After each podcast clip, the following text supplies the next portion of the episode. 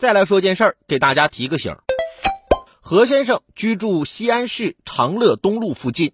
六月二十六号，他骑电动自行车从小区出来，进入非机动车道后，与一辆电动车相撞，发生交通事故后还没结案，但对方一直追着要赔偿。近日又莫名频繁接到询问招工的电话，查询后发现是交通事故另一方陈伟在多个微信群里故意公布他的电话信息。电话号码属于公民个人信息范畴，《个人信息保护法》第十条明确规定，任何组织、个人不得非法收集、使用、加工、传输他人个人信息，不得非法买卖、提供或者公开他人个人信息，虚构招工情况、散布他人个人信息，且不说造谣传谣、扰乱用工市场。倘若何先生有心追责，即便被认定为事故受害者。陈伟恐怕也得承担相应责任。面对出门遇车祸、受伤难工作、医药费用大的情况，陈伟愤怒、焦虑的心情或可以被理解。理性来看，两电动车相撞，如无重大损伤，本可以和平解决。纵然一方有重大过错，索赔也应当建立在合情合法的基础上，至少需要等待警方认定。再不济，也可以通过正规媒体寻求帮助。企图用魔法打败魔法，使出超出法律框架的索赔招式，有理也容易变成无理。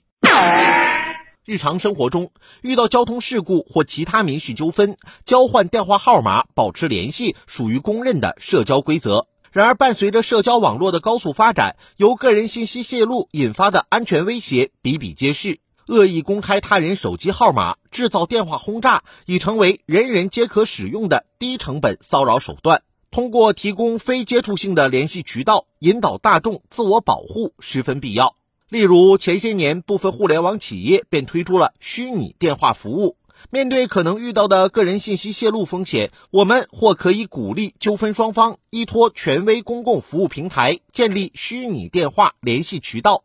由公安机关介入参与管理，避免常用电话被公布后对当事人的工作、家庭造成不利影响，摆脱由交通事故引发的无用社交，想必也符合网络生活泛滥下的社会趋势。诚然，遭遇交通事故纠纷，我们不必以最大的恶意揣度对方，袒露个人真实身份，寻求信任与理解，也有其必要性。不过，正所谓害人之心不可有，防人之心不可无。在尽力赔偿弥补的基础上，避免自身合法权益受侵害，也有利于促成公平公正的协商结果。处理交通事故纠纷，期待安全、封闭又科学的联系沟通渠道。